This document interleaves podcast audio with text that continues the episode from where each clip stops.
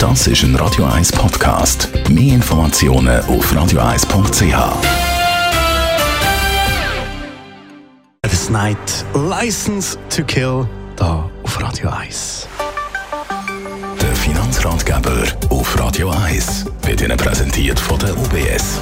Stefan Schorz, UBS Regionaldirektor für Zürich. Heute geht es um KMUs und kleine Firmen in privater Hand und wie ich dort meine Nachfolge regeln Ich glaube, im Leben von jedem, der arbeitet, egal ob man angestellt ist oder ein eigenes Unternehmen hat, kommt irgendwo der Moment, wo man sich Gedanken muss machen muss, ja, was mache ich dann, wenn ich nicht mehr arbeite?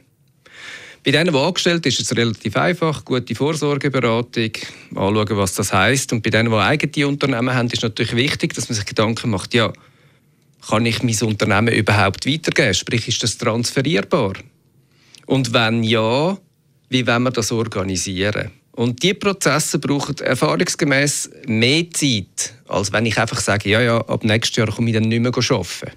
Und eben, wenn man sagt, ja, es ist transferierbar, dann gibt es zwei Lösungen, eine interne und eine externe. Richtig, es gibt zwei Hauptdimensionen. Also man regelt sie intern, das ist vielleicht während man Kinder in der Organisation drin, wo gerne würden die Unternehmung übernehmen und weiterführen, dann wäre es familienintern. Vielleicht ist aber auch, dass man das Management hat und irgendein Management jemand oder Gruppe vom Management sagt, nein, das Unternehmen möchte ich gerne weiterführen. Das ist die interne Lösung und dann gibt es auf der anderen Seite die externe Lösung. Dass man ganz bewusst geht, schauen, vielleicht bei den Kunden, die man hat, oder bei den Lieferanten oder bei den Konkurrenten, einen sucht, der könnte Interesse hat, das Unternehmen zu kaufen.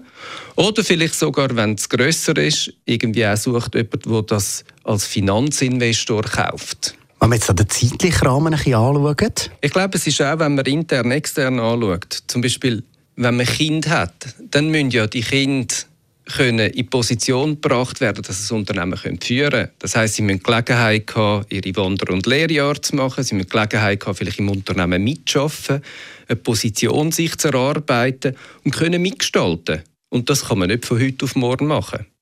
Wenn man so ein Management weitergeben will, ein Management-Team muss stark sein. Also die Leute müssen natürlich können selber entscheiden, Diskussionen führen und Akzente setzen, dass das Unternehmen weiterkommt. Auch das kann man nicht irgendwie am Morgen verwachen und sagen, jetzt ist es soweit, jetzt könnt ihr übernehmen. Man muss es also genug früh planen und eben genau bei dieser Planung, da könnt auch ihr mithelfen. Ich glaube, was wichtig ist, ist, dass man die Diskussion beginnt zu führen.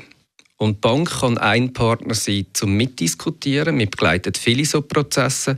Ganz wichtig sind aber auch Treuhänder. Es gibt Firmen, die spezialisiert sind. Ich glaube, auch ganz wichtig sind vielleicht gerade aus der Perspektive von einer Unternehmerin oder einem Unternehmer seine Kollegen, die das schon erlebt haben. Aber dass man auftut und versucht, eine Diskussion zu führen, was für einen persönlich die beste Lösung ist für einen persönlich die beste Lösung finden in der Nachfolgeregelung. Danke vielmals Stefan Stotz, UBS Regionaldirektor. Das ist ein Radio 1 Podcast. Mehr Informationen auf radio1.ch.